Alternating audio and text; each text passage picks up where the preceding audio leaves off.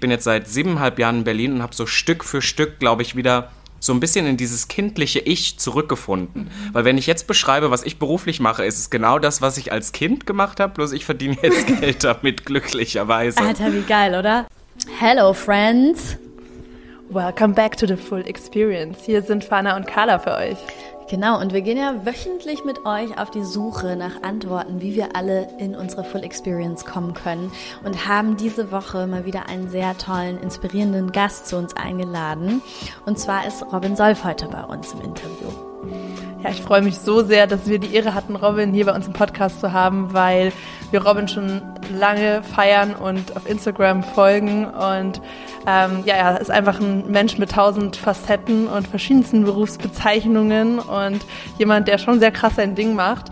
Und ich glaube, am besten trifft seine Insta-Bio. Er ist ein Pop-Cultural Phenomenon, von dem wir viel lernen können. Und es war ein super offener, ehrlicher Deep Talk. Ja, Robin hat uns mit in seine Welt genommen und mit auf seine Reise quasi genommen und uns berichtet, wie er an den Punkt gekommen ist, an dem er jetzt gerade ist, an dem er einfach seine Leidenschaften als Beruf leben kann. Ja, und wir nehmen aber auch noch einige andere spannende Abzweigungen und diven zum Beispiel auch in das Thema Angst vor Ablehnung rein, vor allem auch im Kontext von Social Media, wo man ja einfach auch mit ne negativen Reaktionen von Menschen rechnen muss, wie man das für sich reframen kann, wie man einen Umgang damit finden kann und sich eben auch davon lösen kann. Yes, und jetzt wünschen wir euch ganz viel Spaß mit der Folge. Wir freuen uns natürlich mega, wenn ihr den Podcast weiterempfehlt, euren Friends schickt, uns eine Bewertung dalasst und einfach hier eine schöne Zeit mit uns verbringt. So, Leute, wir gehen ja mit euch und für euch wöchentlich auf die Suche nach der Full Experience oder ähm, nach Antworten, wie wir alle zur Full Experience kommen können. Vielleicht definieren wir noch mal ganz kurz, was wir mit der Full Experience überhaupt meinen. Yes, gerne. Also die Full Experience ist für uns eigentlich dieser volle Selbstausdruck, das Juicy Life, wirklich genießen, sich voll lebendig fühlen. Und das kann für jeden und jede was völlig anderes bedeuten. Und dieser Weg ist halt super individuell, aber uns liegt es am Herzen, dass die Menschen losgehen für das, was sie, was sie wirklich aktiviert, wo sie wirklich Bock drauf haben. Ja, und dass sie auch einfach so frei leben, ne? dass sie quasi sich nicht von den ganzen Limitierungen, die wir irgendwie aus, aus allen möglichen Richtungen aufgedrückt bekommen, sich einschränken lassen, sondern dass wir eben es schaffen, die alle quasi Stück für Stück abzulegen und immer mehr in die komplette Freiheit zu gehen und einfach nur das Leben zu erschaffen, wofür wir so richtig krass brennen und wo wir so richtig Bock drauf haben. Und ähm, genau, wir haben uns, wir haben uns ja schon, in letzter Zeit haben wir ein paar Mal schon Leute eingeladen, die uns da inspirieren durften. Und heute haben wir auch jemand ganz Besonderen bei uns und freuen uns riesig. Für uns ist er ein totales Role Model, was das angeht. Wir haben das Gefühl, dass er es, äh, dass er es geknackt hat oder zumindest sehr weit gegangen ist schon auf dieser Reise in die Full Experience rein und freuen uns mega, uns da ganz viel Inspiration heute abzuholen. Happy Welcome an Robin Solf. Hi Robin. Hi. Oh Gott, ich bin jetzt schon die ganze Zeit rot geworden. Wisst ihr, was der Unterschied ist? Ich, wenn ich irgendjemanden announce, mache das immer im Off vorher, damit, damit, die andere Person, weil es kann ja auch sein, dass man mal was Falsches sagt oder ja, so, dass die Person das nicht mitbekommt. Oh, ich bin, ich bin sehr geschmeichelt. Ich bin sehr geschmeichelt. Danke, dass ich hier sein darf. Ja, ich versuche jetzt trotzdem noch mal deine eine Million Identitäten aufzuzählen, damit die HörerInnen, die dich ähm, bis jetzt auf Instagram verpasst haben, was ich mir nicht vorstellen kann, dass das viele sein können, aber dass die einfach nochmal so ein Gefühl dafür bekommen, was du alles machst. Du hast tausend Faces und das feiere ich auch sehr. Du bist, ähm, ich würde sagen, Showmaster, Entertainer, DJ, du bist ähm, Popmusiker. Du bist Reality-TV-Star, du bist eine Fashion-Icon und wahrscheinlich noch eine Million andere Dinge, Podcaster natürlich. Und ähm, ja, ich finde das einfach, einfach mega geil, wie du dir deinen eigenen Beruf und deinen ganzen eigenen Selbstausdruck so gecraftet hast. Wie war denn der Weg dahin? Magst du uns mal so ein bisschen, bisschen abholen? Was glaubst du, was hat dich jetzt dahin geführt zu diesem Punkt, an dem du heute stehst? Boah, das ist, das ist total schwierig, aber ich glaube, um das einmal ein bisschen so abzurappen, ich habe letztens mit meiner Mutter darüber geredet. Äh, als ich vier oder fünf war, wollte ich als Kind so alles machen. Weißt du, ich komme komm ja aus dem Osten. Das heißt, was hatte ich? Ich hatte nur einen CD-Spieler mit so gebrannten CDs und stand den ganzen Tag in meinem, in meinem Zimmer und habe irgendwie zu Musik getanzt und wollte irgendwie tanzen. Bin dann in Tanzkurs, war der einzige Junge im Osten in irgendeinem Tanzkurs, habe mich dann für Filme casten lassen und ähm, war irgendwie, hab irgendwie total gebrannt, irgendwie, ich glaube, als kind, kleines Kind berühmt zu werden. Und dann kommt so die Kindheit, die Pubertät, wo sich ja so sehr viel, ich glaube auch einfach Sozialisierung und Scham ähm, auf einmal einschleicht. Auf einmal ist einem das alles peinlich. Ich bin, als ich ein kleines Kind war, auf jede Bühne gerannt, wo ich draufgehen konnte. Und auf einmal warst du in der Pubertät und es ist alles so, oh nein, ich höre die Pussycat Dolls nicht. Nein, ich höre Techno. Nein, ich äh, weiß nicht, ich mach das alles nicht mehr. Und irgendwann, als ich dann so 18, 19 war, beziehungsweise ein bisschen vorher, habe ich natürlich schon entdeckt, oh Gott, ich bin schwul. Und im Osten, also in Halle, wo ich aufgewachsen bin, Halle Saale, gab es da nicht so viele Optionen für mich. Und ich wollte irgendwie was reißen, hatte Lust drauf und bin dann nach Berlin gezogen und muss sagen, ich bin jetzt seit siebeneinhalb Jahren in Berlin und habe so Stück für Stück, glaube ich, wieder so ein bisschen in dieses kindliche Ich zurückgefunden. Mhm. Weil wenn ich jetzt beschreibe, was ich beruflich mache, ist es genau das, was ich als Kind gemacht habe, bloß ich verdiene jetzt Geld damit, glücklicherweise. Alter, wie geil, oder? Ja. Das, das ist, das, was du gerade gesagt hast, war so, oh, wie, wie heftig. Wenn man das schafft irgendwie, ähm, richtig nice. Und was, was hast du, was hat dir dabei geholfen, wieder, weil du hast, du hast es ja so beschrieben und ich kenne das auch so krass, das, was du beschrieben hast, kenne ich auch so krass von mir, dieses als, als Mädchen oder ja, als ich einfach noch wirklich so als Kind war ich total die Showmasterin und habe es geliebt, auf Bühnen zu sein und äh, Theater, Singen, alles, alles, was in die Richtung geht, total geliebt.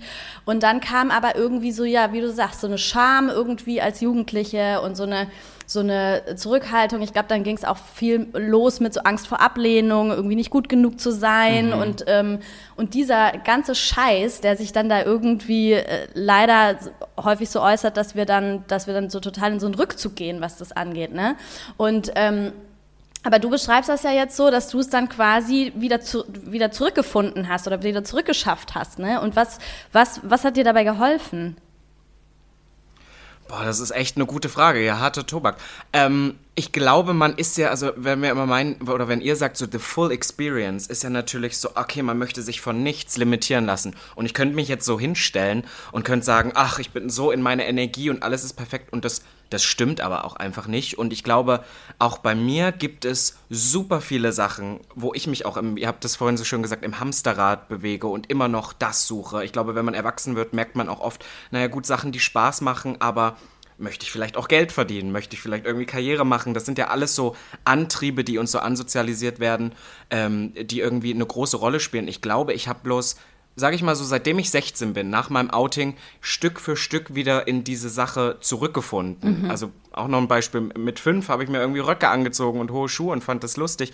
Und es war gar nicht so viel Bedeutung drin. Und wenn man das dann als 17-, 18-Jähriger macht, dann ist das auf einmal eine ganz andere Situation und dann überlegt man sich, oh, wie will ich wahrgenommen werden? Und ich glaube, ich habe Stück für Stück aus der Scham heraus wieder so meinen Spaß an diesen Sachen gefunden mhm.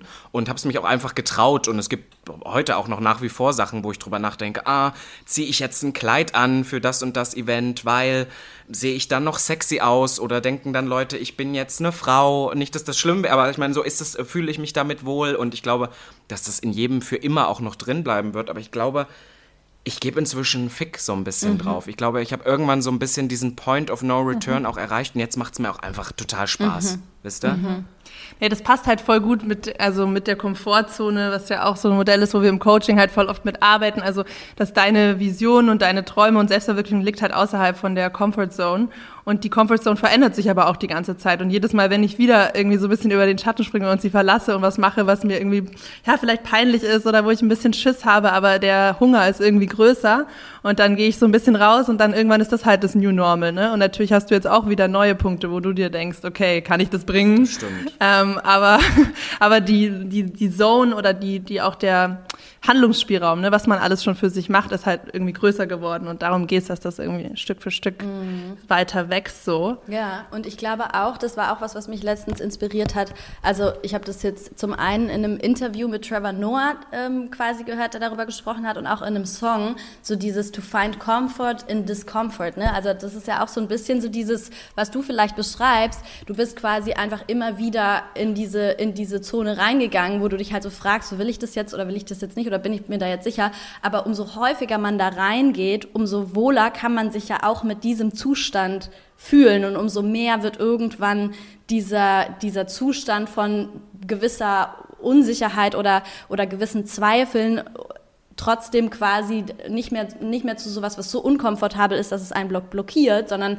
irgendwann kann man sich auch darin irgendwie noch wohlfühlen, so, ne?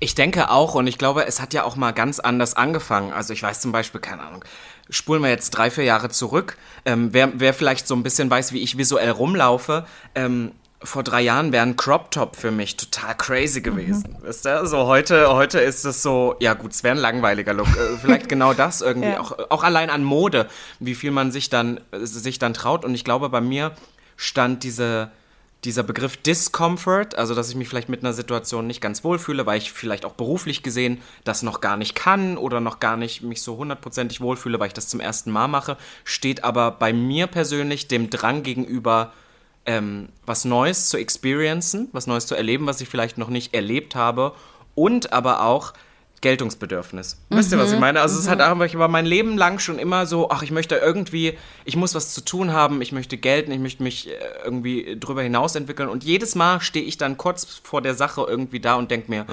warum, warum tust du dir das eigentlich an? So, aber bin dann immer froh, ähm, dass ich es dann irgendwie gemacht habe. Und was man sagen muss, sorry, ich rede schon wieder so viel hier heute. Ja, du bist doch dafür da. Wir wollen hören, was du zu sagen ja, hast. Ja, ja, ja. Go on. Zur Not, zur Not cuttet ihr einfach, ihr cuttet einfach raus. Schauen wir uns hier für jedes nur einen Satz antworten. äh, nee, aber bei mir, wäre gut, oder? Bei mir ist aber auch wirklich die Sache, dass ich ähm, da mehr oder mehr Stück für Stück reingerutscht bin. In dem Sinne, also auch beruflich. Ich, ich bin vollkommen selbstständig jetzt. Also ich lebe halt wirklich von Podcasts, Social Media, Content Creation, äh, Showpony sein, Musik machen. So, das ist ja alles ähm, mein Job oder in Looks auf Events rumtanzen. Aber das ist ja nicht von heute auf morgen passiert. Und ich habe das Gefühl, dass auch die Generation, ich bin jetzt 95, also ich bin ein 97er Jahrgang und auch die Generation, die noch ein bisschen jünger ist als ich, sehr oft heute schon so aufwächst in Schulzeiten, sie möchten Influencer mhm. werden oder sie möchten irgendwie das und das werden. Und das hatte ich noch nicht so. Und ich wollte eigentlich auch niemals in meinem Leben selbstständig sein. Ich habe mich immer ganz wohl gefühlt, mit irgendwie einer Anstellung zu haben, krankenversichert zu sein, über, über eine, ein Unternehmen. Und bin da sehr privilegiert Stück für Stück auch reingerutscht, ne? Weil ich glaube immer, man sagt in Deutschland auch sehr, ja, jeder kann es schaffen und vielleicht kann es auch jeder, aber nicht jeder wird, sonst wird es nämlich auch jeder machen. Mhm. Und ich glaube, dass ich einfach das Glück hatte, auch in sehr vielen Momenten viel Glück gehabt zu haben und dann Stück für Stück reingerutscht zu sein, sodass ich immer wieder meinen Comfort in den verschiedenen Episoden finden konnte. Mhm. Nice. Ich, das war tatsächlich auch eine Frage, die wir dir stellen wollten, ob, das, ob es so ist, dass du die, bist du bist du ein Mensch, aber also es kann ja sein, dass das, was du gerade beschrieben hast, dich so generell, wie du so durchs Leben flows, beschreibt. Ähm, oder dass das jetzt in dem Bereich so war. Aber würdest du sagen, du bist ein Mensch, bei dem der, zu dem die Sachen eher kommen, also dass du quasi eher in so einem, in so einem, ähm, in so einem Empfangen, sag ich mal, in so einer empfangenen Haltung bist? Oder ist es, äh, bist du eher der Typ Mensch, der sich so klare Ziele setzt und dann darauf zusteuert? Ich würde wahrscheinlich sagen, irgendwie so ein Zwischending, mhm. weil wenn du mich jetzt fragst, äh, wenn ich jetzt ganz egozentrisch denke, denke ich, ich hatte es immer schwerer im Leben als andere. Das denken sich wahrscheinlich alle über sich selber. Alle sagen, ich hatte es viel schwerer als andere, aber ich hatte immer das Gefühl, ich weiß nicht warum, ob es in der Grundschule war, im Kindergarten war, ob es im Studium war, ob es jetzt ist, dass ich mich immer ein bisschen mehr beweisen muss und musste als andere.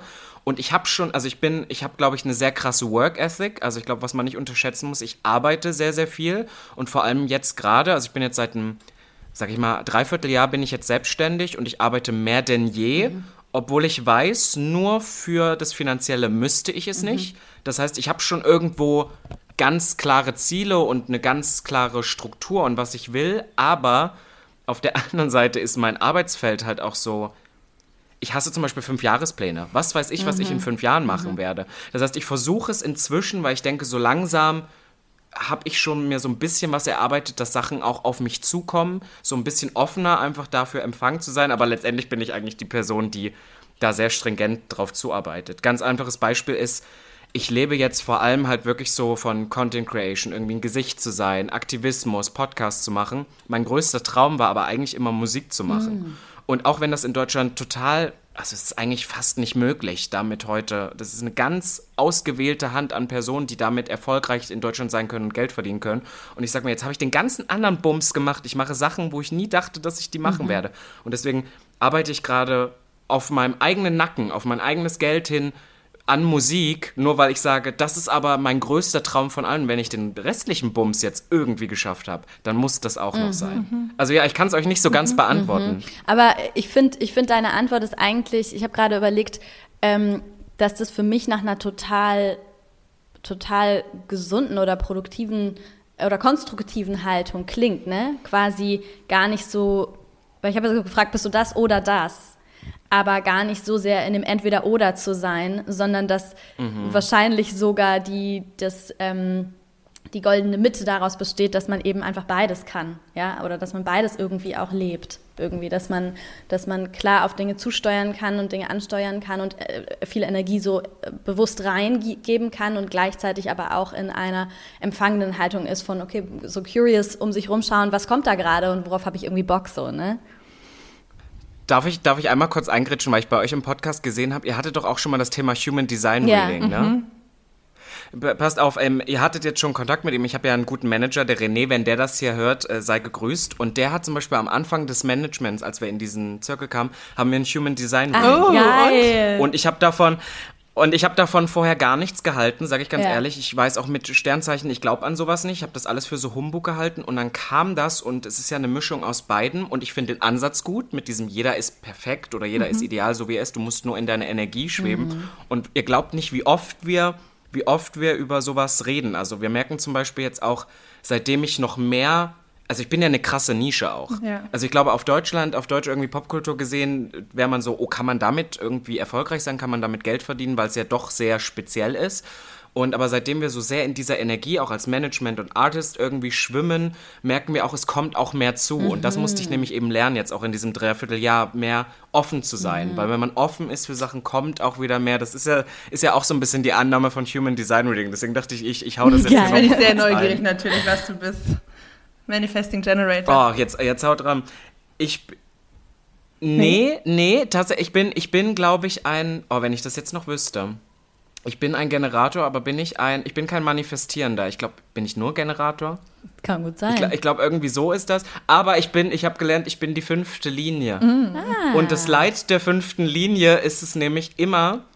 Ähm, das, hat, das hat mir eine ganz neue Welt eröffnet ähm, wurde gesagt, das Leid der fünften Linie ist wohl immer, dass man Angst hat, nicht gehört zu werden. Mhm. Und dann bin ich so durch mein Leben gegangen. Warum muss ich denn meine Fresse überall reinhalten? Warum schrei tendiere ich dazu, viel zu reden oder ab und zu zu schreien? Weil ich immer Angst habe, egal ob es nun von der Lautstärke ist oder in einem Raum mit Leuten zu sein und keiner hört mir zu, ich habe immer Angst, nicht gehört zu werden. Und ich glaube, das also das hat mir so, ja stimmt, mein Leben lang war das schon so. Also man merkt bei sowas, was eigentlich für mich früher Hokuspokus war, auf einmal, oh Gott, da ist vielleicht doch irgendwo ein Stück weit was, was Echtes im Kern und das kann dir halt wirklich helfen, wenn du das zulässt.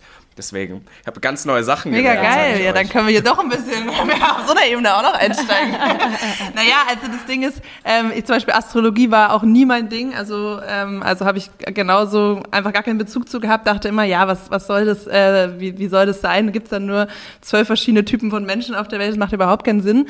Ähm, und auch Human Design hat ja ganz anders reingekickt, weil wir auch damit so krass resoniert mhm. haben und ich glaube, es geht halt auch einfach genau einfach nur um diesen Effekt, was, was bleibt bei dir hängen, was ähm, irgendwie ja, aktiviert dich, so wie du gerade sagst, okay, diese, diese Fünferlinie und so einfach diese Erlaubnis zu bekommen, das in sich zu erkennen, was sowieso da ist. Darum geht es einfach um diesen Effekt und nicht, ob das jetzt genauso Buch und Siegel ist, wie es da steht, weil da sind immer noch so, so viele andere Faktoren, die da mit reinspielen. Aber voll, voll spannend. Ja, also definitiv. Und es ist ja Ja, also ich, ich habe auch solche Sachen, weißt du, man sieht, man hört da ja auch super viele Sachen, wo man dann jetzt denkt, ja, weiß ich jetzt nicht, ob ich das so darauf hören werde. Aber dann waren auch solche Sachen wie, ja, ich, ähm, in meinem Business ist es auch sehr so, ah, das muss jetzt geschehen. Immer alles spontan und schnell. Und ich habe zum Beispiel in meinem Human Design Reading auch gelernt, ich bin so ein Typ, und das stimmt, der nicht sofort eine Entscheidung treffen sollte. Mhm. Ich sollte eine Nacht drüber schlafen. Und die Nacht kann man sich eigentlich auch immer nehmen. Und seitdem ich das so ein bisschen bewusster im Kopf habe, fahre ich damit auch sehr gut. Also es hat mir schon, nice. ich muss echt sagen, bei mir hat das positive Sachen mhm. hinterlassen. Ja, ja. ja ich finde gerade im Business hilft es halt auch krass, in diesen so in Energien zu denken und halt Sachen zu hinterfragen, wie die man immer so macht. Weil es wird immer so vorgegaukelt, als ob es so eine, einen Best Way gibt, aber den gibt es einfach nicht, weil das mhm. ist einfach für jeden anders. Und genau auch dieses bei mir zum Beispiel das Zurücklehnen, auch warten, dass Einladungen kommen, dass man auch einfach mal annehmen darf und dass man sich nicht alles so Go-Getter-mäßig holen muss, weil ich immer dieses Gefühl habe, ich muss so pushen, pushen, pushen. und mhm. merke aber, dass das eigentlich gar nicht so geil ist für meine Energy, dass ich auch nicht so gute Resultate bekomme, dass es gar nicht so viel produktiver ist, wie ich denke, so, dass es einfach schön ist, manchmal einfach nur, genau, das Mikro gereicht zu bekommen. ja. Voll, voll. Nein, also ich hatte das schon, ich hatte das schon so oft oder so und dann hatte ich dieses Jahr auch die ersten Sachen. Vielleicht wäre es auch so oder so gekommen. Wer weiß, ne? Aber dann hatte ich wirklich so Anfragen. Ich hatte heute vorher jetzt erst ein Meeting für ein Projekt, wo ich dachte, das ist das Projekt, wovon ich das ganze Jahr geträumt ah, habe. Geil. Aber es irgendwie also, und was dann jetzt so auf mich zugeflogen kam, und ich dachte, das genau, alles daran hat genau, ist genauso, wie ich das wollte. Und es hat aber mit mir nichts zu tun. Dann dachte ich, und es gibt auch tausend andere Leute, die das hätten machen können und vielleicht, wenn wir jetzt ehrlich sind, sogar noch besser geeignet dafür wären als ich. Aber man hat sich dann irgendwo doch für mich entschieden. Dann war ich so, vielleicht ist da doch was dran, dass man manchmal so ein bisschen das auch ausstrahlt wenn man sagt, so kommt doch mal auf mich zu, hier bin ich oder so. Und es macht auch mehr Spaß, wenn man das Gefühl hat, man kann so ein bisschen damit spielen und man sieht so diese Synchronicities und irgendwie, mhm. es ist ja auch geil, sich zu denken, ah, das ist kein Zufall, sondern das kam jetzt einfach zu mir, weil, weil ich in der, in dem Vibe Voll. war. Das macht ja auch irgendwie mehr Bock. Es ist also, was auch immer dir Spaß macht. Ja, das gibt einem auch irgendwie ja. so, ja, das gibt einem auch irgendwie so, so also so, weiß ich nicht, es macht einen so, so bosshaft, wisst ihr, was ich ja. meine? Weil, weil man ist auf einmal, ich hatte das jetzt auch das erste Mal, dass ich mich nicht, also man, sonst bietet man sich ja gefühlsmäßig mhm. immer so ein bisschen an, weil man ist, ich möchte unbedingt. Und wenn du aber weißt so, ähm, wenn die auf meine Kondition, egal wer, ob es ein Arbeitgebender ist, ob es eine Brand ist, ob es irgendwie ein Auftritt ist oder so, wenn du weißt so, naja, also wenn die meine Konditionen nicht zu 100% oder zumindest zu 90% übernehmen und das sind harte Konditionen, dann mache ich es nicht. Und wenn man diese Attitude rauslässt, dann ist es sehr, sehr oft so, dass, die Kondi dass auf diese Kondition eingegangen wird, was im anderen Falle wahrscheinlich, wenn man so wäre, ja, ich mach's, ich mach's für die Hälfte, wahrscheinlich nicht so wäre oder so. Also das finde ich, finde ich spannend. Hat, glaube ich, auch viel mit Psychologie zu tun. Ja, ne? Leute fühlen auch diese innerlichen Grenzen bei dir. Ähm, und das, das spürt man einfach ohne Worte. Wie bist du so mit Grenzen? Hast du da für dich so ein Thema mit Boundaries oder? Dieses Jahr viel gelernt. Wie gesagt, das ist mein erstes äh, komplett selbstständiges Jahr und ich habe am Anfang bin ein bisschen ähm, auf die, nicht auf die Fresse geflogen, das ist zu sehr gesagt, aber als ich angefangen habe, war die Pride-Zeit und für alle Personen da draußen, die es nicht wissen, äh, hat die Pride-Zeit ist für queere, queere Personen, das ist so die Arbeitszeit. Das sind Juni, Juli, jede Brand möchte was von dir. Du bist auf einmal total gefragt, gerade wenn du jemand bist, der durch seine Stimme bekannt ist. Alle wollen irgendwas von dir haben. Du denkst wirklich manchmal kurz, du bist ein Star, bis dann im August wieder alles vorbei ist, aber es ist schon so ein Hoch. Also Pinkwashing is a thing, ne? Mhm. Also und, und äh, da, da haben wir auch wirklich einfach aufs Jahr gesehen die meisten Aufträge. Und das war halt gerade mein Anfang. Und ich habe das Gefühl, ich habe mich am Anfang so verpfeffert, mhm. aber auch einfach so aus Geltungsdrang, habe auch Sachen gemacht, wo ich eigentlich wusste, die holen dich jetzt nur für Pinkwashing, also die holen dich nur, weil sie jetzt einmal im Jahr sich sonst einen Scheiß um dich scheren, weil sie einmal kurz Flagge beziehen wollen, weil es im, im Juni und Juli total marketingtechnisch gut funktioniert und habe das für einen Apfel und ein Ei gemacht und auch teilweise in meinem Kopf äh, in diesem Moment zu viel gearbeitet. Ich war dann wirklich kurz, hatte mal so eine Phase und dachte, boah, das ist echt krass, ich komme damit nicht klar. Wo ich aus jetziger Sicht schon wieder weiß, da hätte ich Grenzen setzen mhm. müssen. Da hätte ich sagen sollen, das mache ich, das mache ich nicht und so. Und das konnte, ich konnte am Anfang nicht so gut Nein mhm. sagen, mhm. aber werd immer besser. Und ich glaube, das ist ja auch irgendwie so ein Prozess. Man hat ja nicht von heute auf morgen so, so, so diesen, und ich, vielleicht muss ich es auch so sagen, ich habe auch überhaupt nur die Möglichkeit, krasse Grenzen zu setzen, weil ich weiß, gerade ich habe genug Comfort, es läuft auch so. Mhm, Wisst ihr, was ich mhm, meine? Mhm. Also ich glaube, wäre das jetzt anders, würde ich. Es gibt ja auch viele Selbstständige, gerade jetzt. Ich meine, wir sind irgendwo am Ende noch in einer Wirtschaftskrise. Wir haben so viele Sachen, die in der Welt losgehen. Und ich weiß, dass es auch viele KollegInnen von mir geben, die von, äh, gibt, die von Monat zu Monat leben. Mhm. Und ich glaube, dann ist es manchmal gerade im Business auch schwerer, Nein zu sagen oder Grenzen mhm. zu setzen. Wisst ihr, ja, klar, wenn da existenzielle Ängste irgendwie mit verbunden sind und ne, man, man das Gefühl hat, ich, ähm, ich bin jetzt einfach irgendwie drauf angewiesen, dann ist es viel schwieriger, einfach zu flowen und nicht in, ne, in oder in so einer, in dieser Haltung quasi zu bleiben und nicht in, nicht in so ein, äh, in, ja nicht in so seine eigenen Grenzen vielleicht doch immer mal wieder so ein bisschen verschieben oder denken, ach, das geht schon noch, ne? Aber das ist echt tricky, weil da brauchst du wirklich ja. ein intuitives Gespür, weil das kann ja sein, dass du dann genau, weil du jetzt den Job annimmst, äh, den, auf den du eigentlich gar, gar keinen Bock hast und dann kommt vielleicht drei Tage später was anderes rein, was genau in der Zeit ist, was du viel lieber machen würdest. Also das ist halt, glaube ich, immer dieses Austarieren, okay, mhm. ähm, wo muss ich es machen und wo warte ich ja. auf was Besseres, so, ja.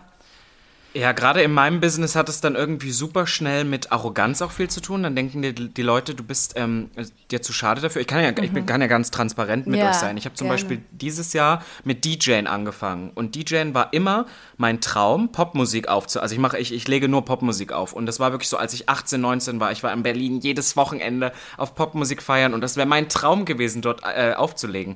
Und merke jetzt so mit 25 so, ich gehe gerne noch auf Partys, aber ich bin auch gerne um zwei nachts im Bett.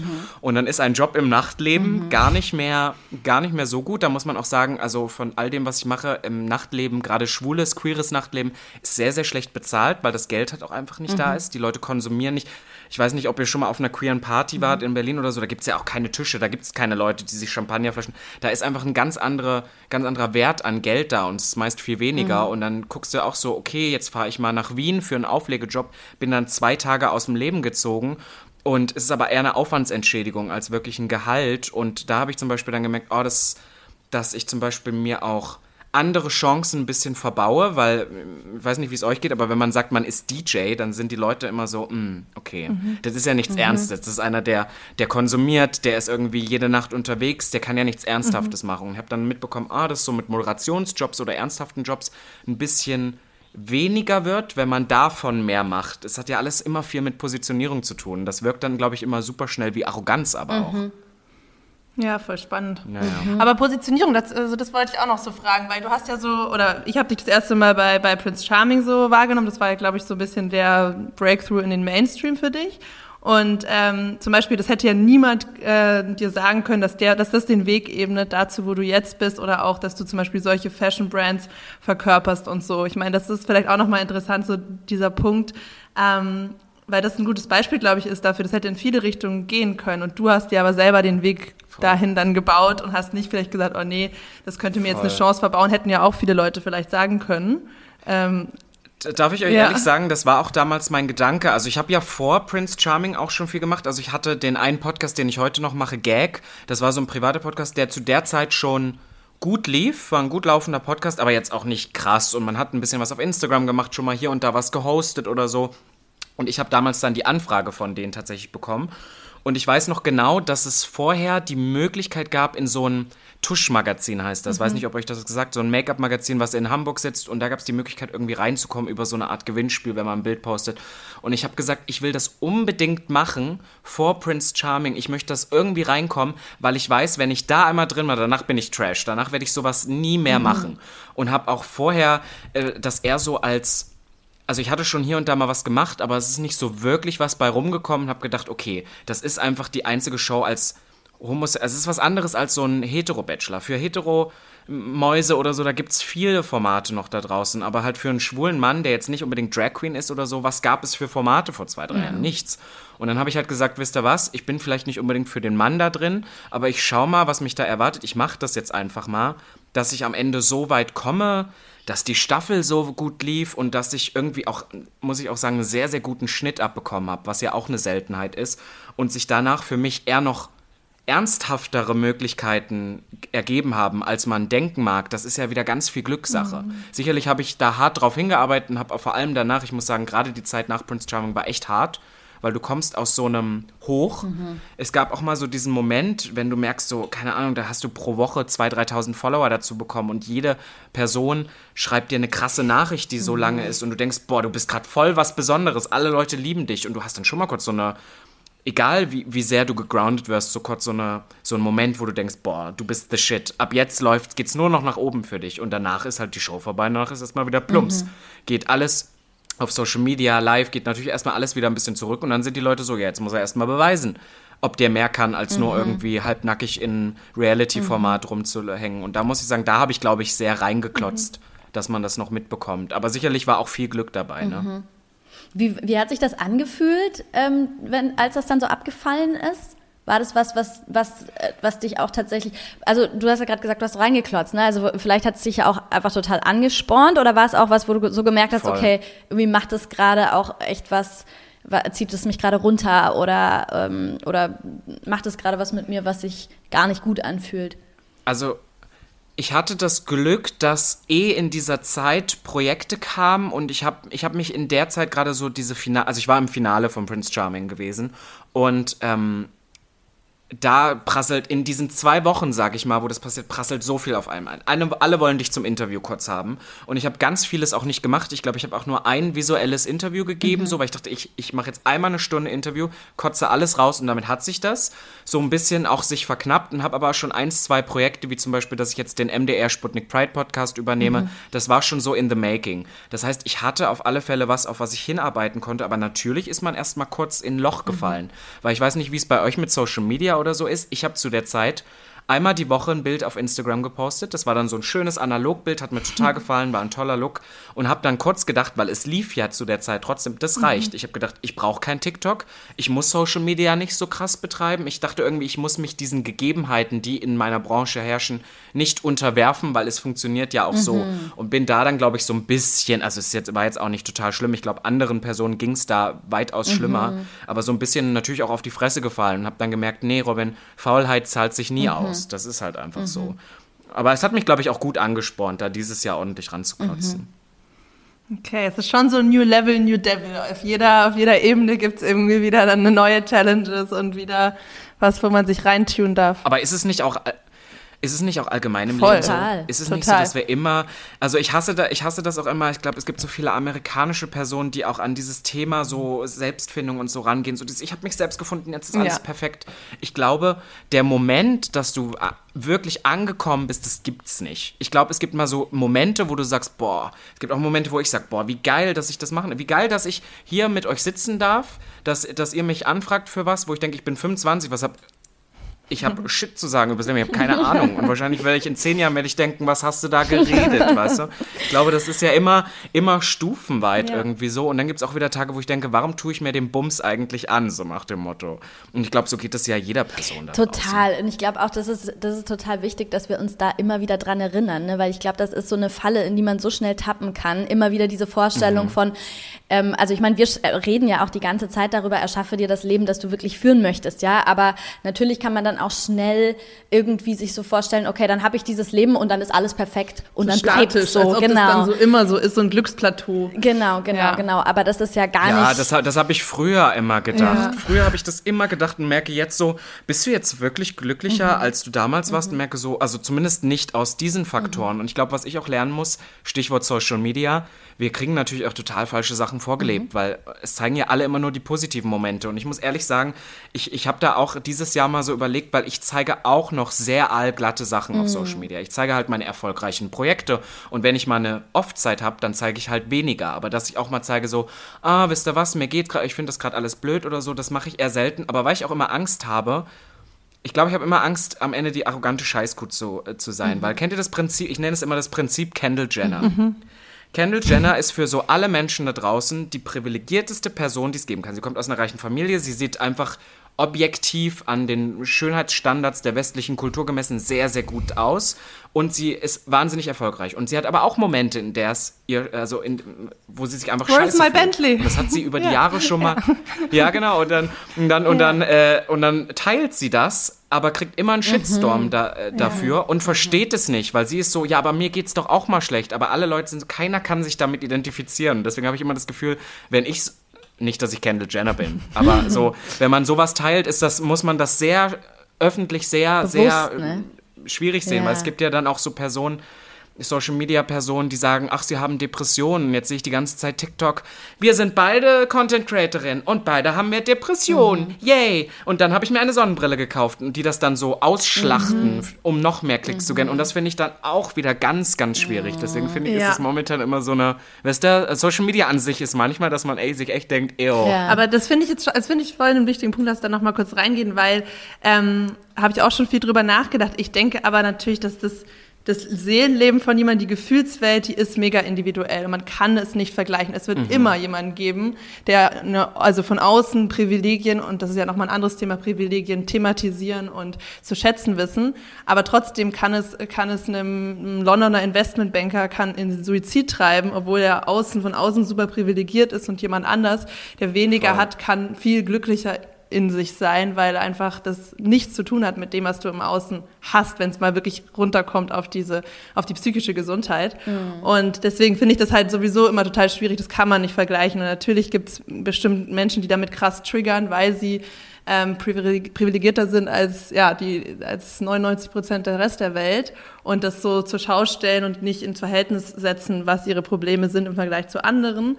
Aber das sollte einen nicht silenzen, finde ich, über die eigene Verletzlichkeit, die eigenen Probleme zu Nein. reden, weil ich finde, es geht um die Intention. Und du weißt ja, wenn du über was sprechen willst, dann machst du es nicht, um auf den, auf den Mental Health Train aufzuspringen und irgendwie das zu benutzen, um mehr Klicks zu bekommen, wenn du weißt, meine Intention ist, weil ich weiß, dass es vielleicht anderen Menschen auch so geht oder ich da einfach mhm. auch einfach die, das echte Leben zeigen will und nicht nur so diese Hochglanz-Social-Media-Welt, ähm, dann glaube ich, ist es immer Gutes zu machen, wenn es sich richtig anfühlt.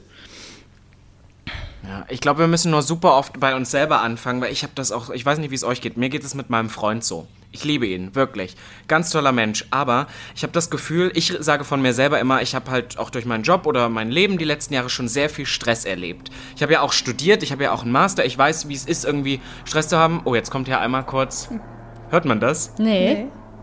Aber du bist ein bisschen erleuchtet. Du kriegst gerade ein bisschen mehr Sonnenlicht. Das war. Ach, meine Güte. ähm, es, ist wieder viel, es ist viel los in Berlin. Ich sag's ähm, was ich sagen wollte, ist, dass man, dass ich dann immer sage, boah, ich bin fast schon ein bisschen abgestumpft, ich habe viel Mist erlebt, das heißt, ich bin immer relativ entspannt, außer es ist wirklich was Schlimmes.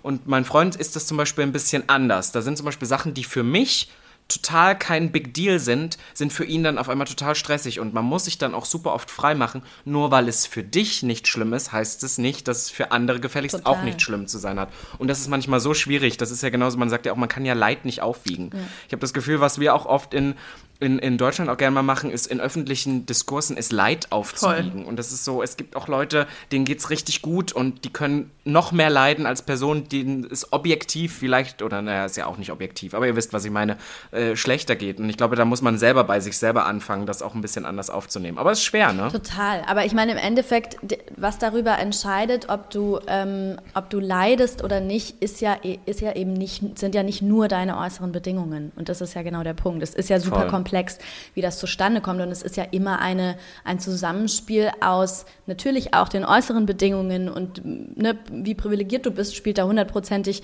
natürlich auch mit rein. Aber noch viel entscheidender ist am Ende ja, was, was in dir drin passiert. Ja, was du quasi mhm. für einen Umgang mit Dingen irgendwie findest oder erlernt hast und ähm, wie du es wie eben schaffst mit denen, weil ich meine, wir alle wir, jeder Mensch wird immer wieder mit, auch mit Scheiße konfrontiert sein. So, und die Frage, ob, ne, was, was da an Leid am Ende bei rauskommt, das Entscheidende ist ja, wie viel, wie sehr kannst du deine innere Welt in, in, in dem Moment irgendwie lenken oder, oder deinen Umgang eben mit, mit, mit den Dingen, die dir begegnen, finden. So, das ist ja das, was am Ende am meisten darüber entscheidet.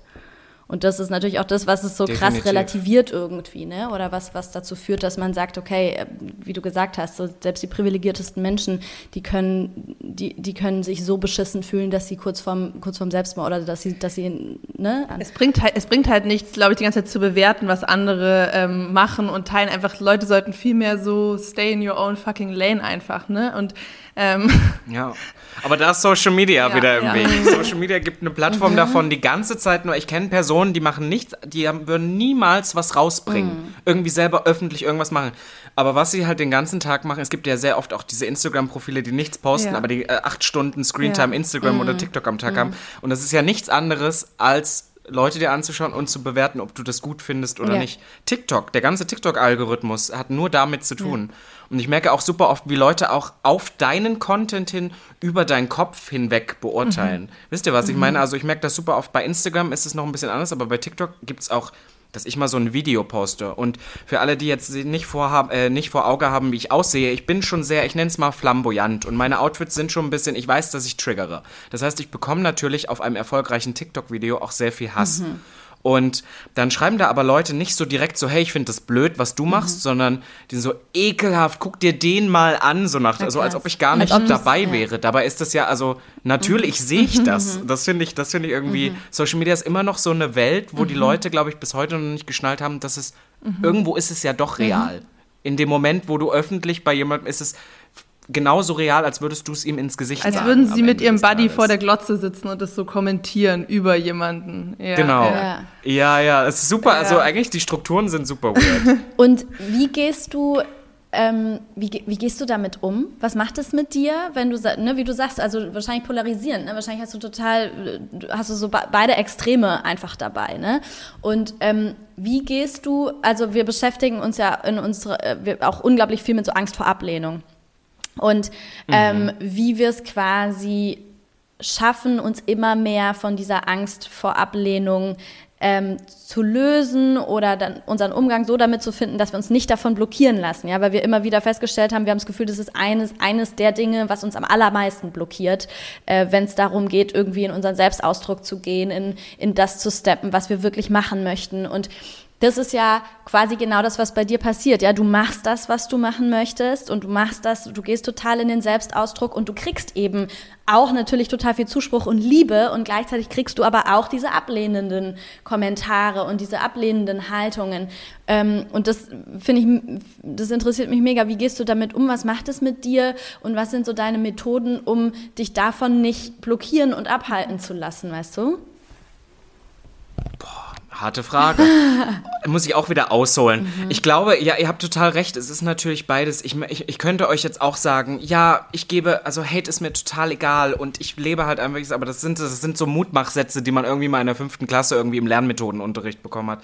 Ähm, ich glaube, das stimmt nicht. Ich glaube auch, warum meine, ich sage jetzt einfach mal die Ästhetik, das ist ja das, was man öffentlich, wenn man mich sieht, wahrscheinlich als erstes krass beurteilt. Warum die sich immer so weiterentwickelt hat, ist bestimmt auch Zuspruch gewesen. Und ich habe ja vorhin schon mal gesagt, ich bin ja auch irgendwo eine krasse Nische und ich merke auch, größer gedacht, jetzt nicht nur auf den Kommentar auf Instagram, sondern auch in der Zusammenarbeit mit Firmen, mit, mit Medienanstalten, dass natürlich das auch dafür sorgt, dass ich viele Sachen nicht bekomme, aber dadurch auch wieder dafür sorgt, dass ich Sachen gerade mhm. bekomme, weil ich glaube, dass Positionierung auch auf Social Media, auch in der Öffentlichkeit viel, viel wichtiger ist als noch vor zehn mhm. Jahren. Und ich glaube, ich bin ja so eine Position, ohne dass ich überhaupt den Mund aufmache. Mhm.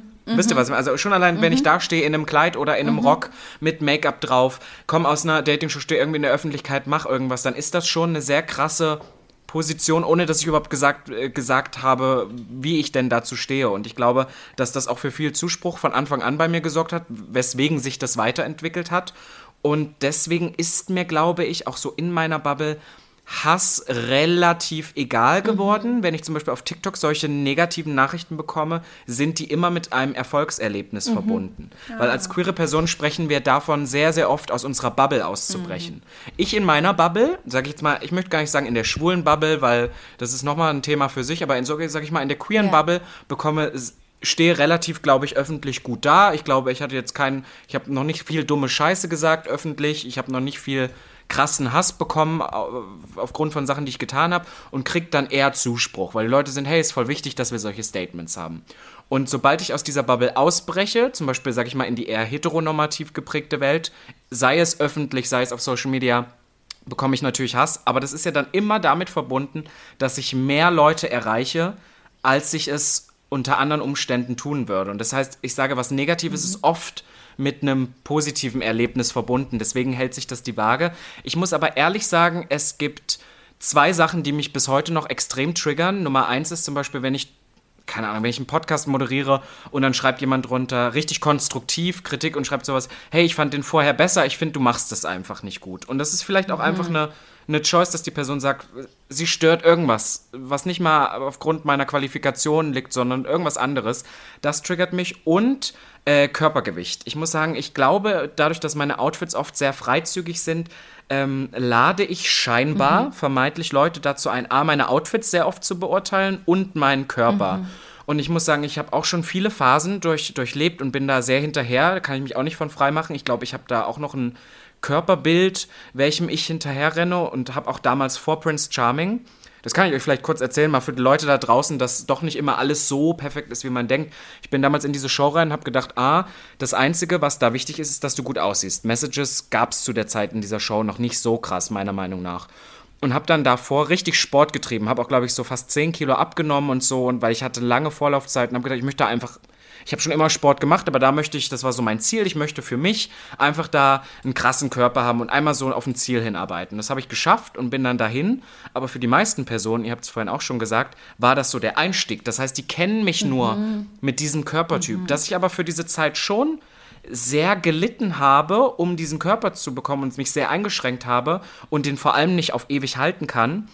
Ähm, habe ich dann erst danach mitbekommen, dass ich in so einem Hamsterrad bin, weil alle Leute werden mich nur noch mit diesem Bodytype, der eigentlich gar nicht mein normaler Bodytype ist, mhm. ähm, mhm. vergleichen. Und dann habe ich halt natürlich in der Zeit danach, ich bin immer noch, wie gesagt, ich bin sehr privilegiert, ich sorge auch immer noch dafür, ich glaube, ich kann mich wirklich nicht beschweren, aber habe natürlich phasenweise mal wieder fünf, sechs Kilo mehr gehabt. Und dann gab es auch schon Kommentare, die gesagt haben, oh, da hat, ähm, scheinbar ist der Erfolg, steht dir wohl zu gut, hast ein paar Kilo zugenommen und so. Und das schreiben Leute auch ganz öffentlich. Und ich muss sagen, das triggert mhm. mich ein bisschen, weil ich immer noch sehr viel arbeite, um das zu mhm. halten. Ist nicht gesund, aber man kann sich nicht von allem freimachen, so sehr ich das wünschte, dass mir das egal wäre. Und das ist so krass, weil äh, ja ich wirklich schon so ein Fangirl war in der, in der Staffel und ich mir äh, halt dachte, deine Art einfach mich so krass ähm, ja, fasziniert hat. Ich mir einfach dachte, Alter, ist so ein charismatischer, cooler Typ und er ist einfach mega funny und voll ähm, ja, hat einfach diesen Swag und es hat ja einfach eigentlich gar nichts so viel mit dem Aussehen zu tun, ne?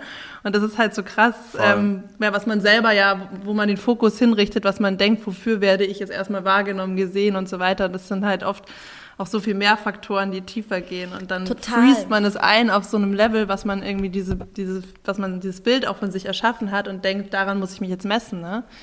Ja, und voll, ja. also total Bullshit. Und was ja auch noch dazu kommt in der in der Situation ist so dieses, wenn du von wenn du von so vielen Menschen gesehen wirst, dann wird es immer von allen Typen welche geben. Es wird die Typen, es wird die Menschen geben, die die quasi genau wie du, also wie du Carla, den Blick auf auf Robin zum Beispiel in der Situation jetzt hatten. Und genauso gibt es aber auch diese anderen Menschen. Und dann ist es, wie du sagst, ne, so diese, du hast ja auch so gesagt, du ähm, das ist was, was dich so triggert, weil dann ist ja auch so total entscheidend, was sind auch so die Themen, die mich gerade, wo ich gerade so ähm, noch Verletzungen vielleicht habe oder sowas. Was von dem, was die verschiedenen Typen Menschen, die da anfangen, mich zu kommentieren und mich zu bewerten und so weiter und so fort, was davon erreicht mich emotional, was davon erreicht mich nicht emotional und so. Ne? Mhm. Also ähm, weil ja, weil einfach bei den Massen an Menschen wird alles, alles, dabei, dabei sein. Ja, ja. So, ne? Klar. Ja.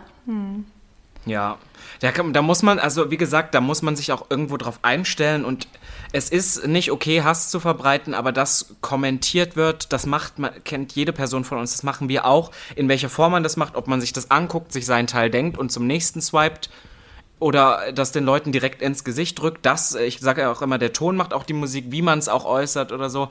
Aber ähm, da, da, muss man sich drauf einstellen. Das finde ich auch, das finde ich auch okay. Ich finde es auch wichtig, Sachen zu reflektieren, weißt du, auch bei Menschen, auch Charaktereigenschaften, dass man sagt, oh, so möchte ich nicht sein, das finde ich doof, das finde ich cool.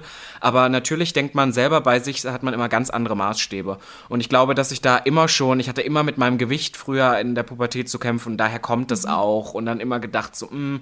und das heißt, das kann ich auch ja ganz offen sagen. Also ich, ich weiß ja auch, dass es so ist, dass einfach immer, wenn jemand was zum Körper sagt, tue ich das so ab, aber innerlich bin ich dann manchmal, ja, irgendwas muss ja dran mhm. sein, mhm. weißt du, so nach dem Motto. Ja. Und, und das ist eigentlich total schade, aber ich möchte einfach damit nur sagen, also the full experience, ne, wir reden jetzt drüber, die, man hat immer noch sein Päckchen zu tragen. Voll. Und das ist zum Beispiel ein Thema, an dem ich einfach arbeite, ja. dass ich mich davon ja ein bisschen frei mache. Ja, mega. Ich finde, da war voll viel auch dabei, was man auch so mitnehmen kann, auch dieses so ein bisschen reframen und zu schauen, okay, wie kann ich vielleicht auch neue Erfolgskriterien mit rein einführen und zum Beispiel sagen, okay, vielleicht ist es ein scheiß Kommentar, aber was heißt es im Großen und Ganzen? Wir brechen aus der Bubble aus, genau, es erreicht auch andere Leute und einfach selber diese Definitionshoheit zu behalten, zu sagen, okay, wie will ich das einordnen, ne? weil du kannst es ja immer so und so sehen. Und aber wie geht ihr denn damit um? Naja, wir Ist bei euch, wenn, wenn ihr irgendwas bekommt, ist so Scheiß drauf. Wir, wenn wir so negative Kommentare bekommen. Ja, doch, wir hatten einmal einen, wir einen Shitstorm hatten wir mal. Ja, da habe ich auch gerade dran gedacht, ob wir das ja. kurz erzählen ja. sollen. Wir, wir, hatten mal so einen kleinen Shitstorm tatsächlich, der uns total überrascht hat.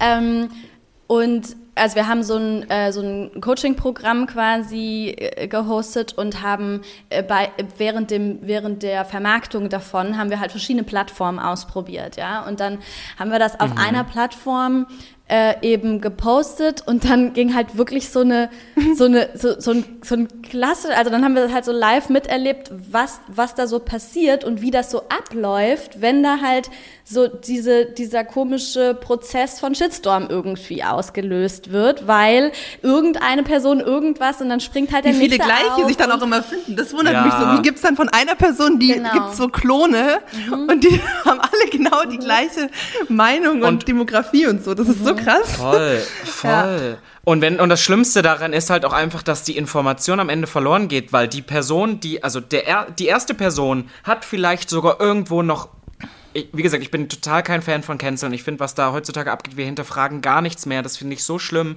Aber die erste Person hat vielleicht noch irgendwo einen validen Punkt. Sagt irgendwie, irgendwas stimmt nicht. Die zweite beruft sich nur noch auf diese Person, ohne die Gesamtinformation sich überhaupt Ja. ange... Und so geht's immer Ja. weiter. Und am Ende ist das, was übrig bleibt, nur noch, was man mal gehört hat. Ich hatte, also...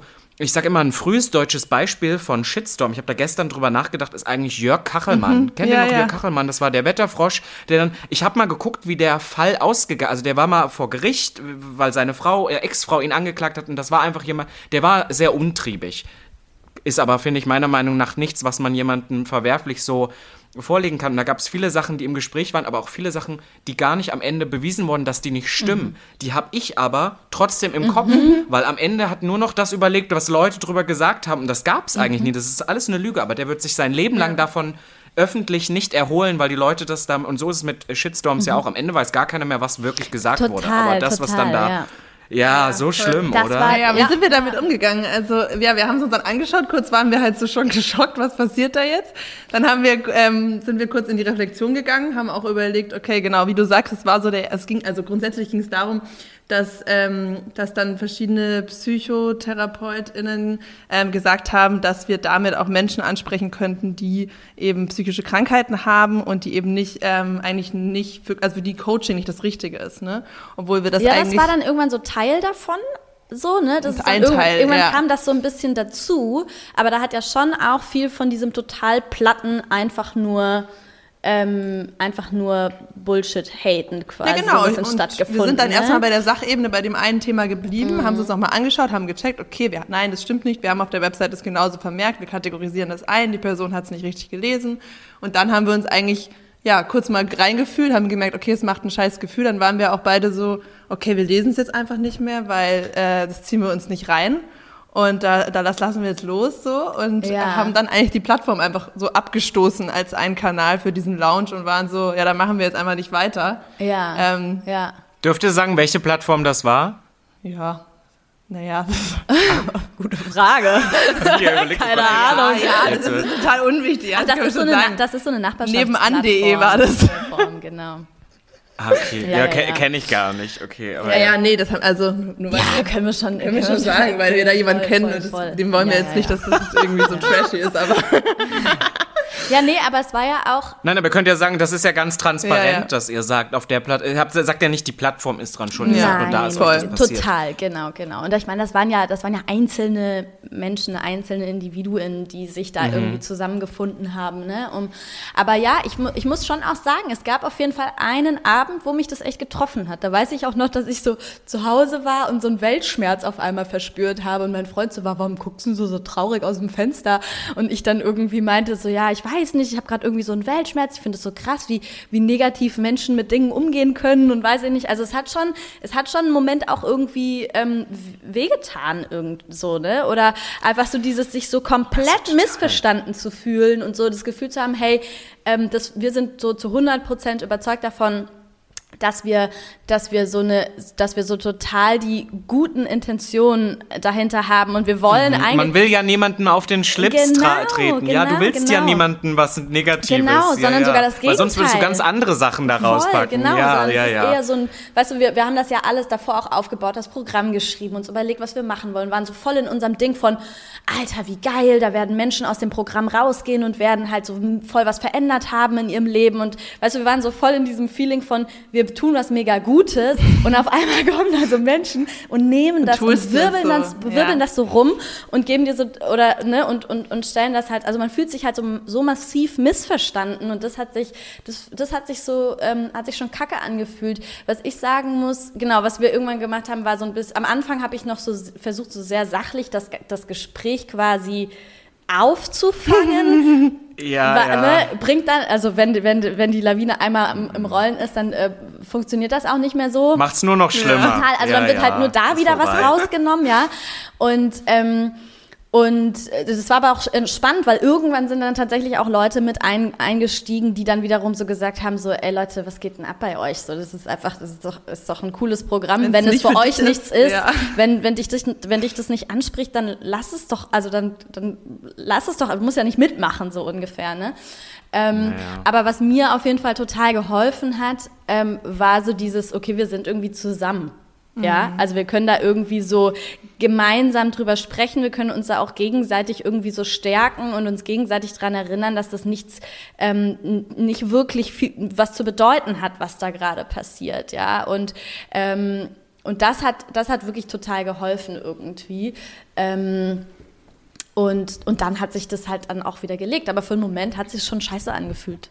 So, ne? Man will, ja, man will nicht, man will nicht irgendwas in die Welt bringen und dann wird es abgelehnt. Will man, mhm. fühlt sich aber nicht gut an. So, aber, ne? aber das ist vielleicht noch so eine ganz gute Überleitung, so, so vielleicht so zum letzten Part oder letzten Themenabschnitt, weil ja. ich würde voll gerne eigentlich noch wissen, ähm, so wie die Queer-Community damit umgeht, gerade so genau diesen Zusammenhalt auch bei solchen Themen, weil ähm, ja, da würde ich einfach voll gerne deinen Take hören, weil mein Gefühl ist ja, dass du verdrehst die Augen.